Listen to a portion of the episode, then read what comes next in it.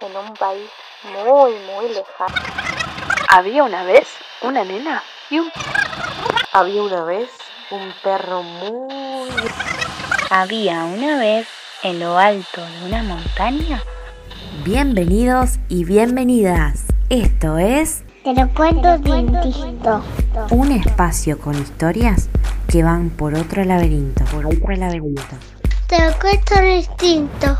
Un momento para compartir en familia. Había una vez. Donde las cosas no siempre pasan como en los cuentos que ya escuchamos. Te lo cuento distinto. No venimos siempre con el mismo cuento. Te traemos otras versiones de los cuentos infantiles más populares. Había una vez en un país muy, muy lejano. Quédate, te invitamos a que busques un lugar cómodo y compartas con nosotras un nuevo capítulo de... Te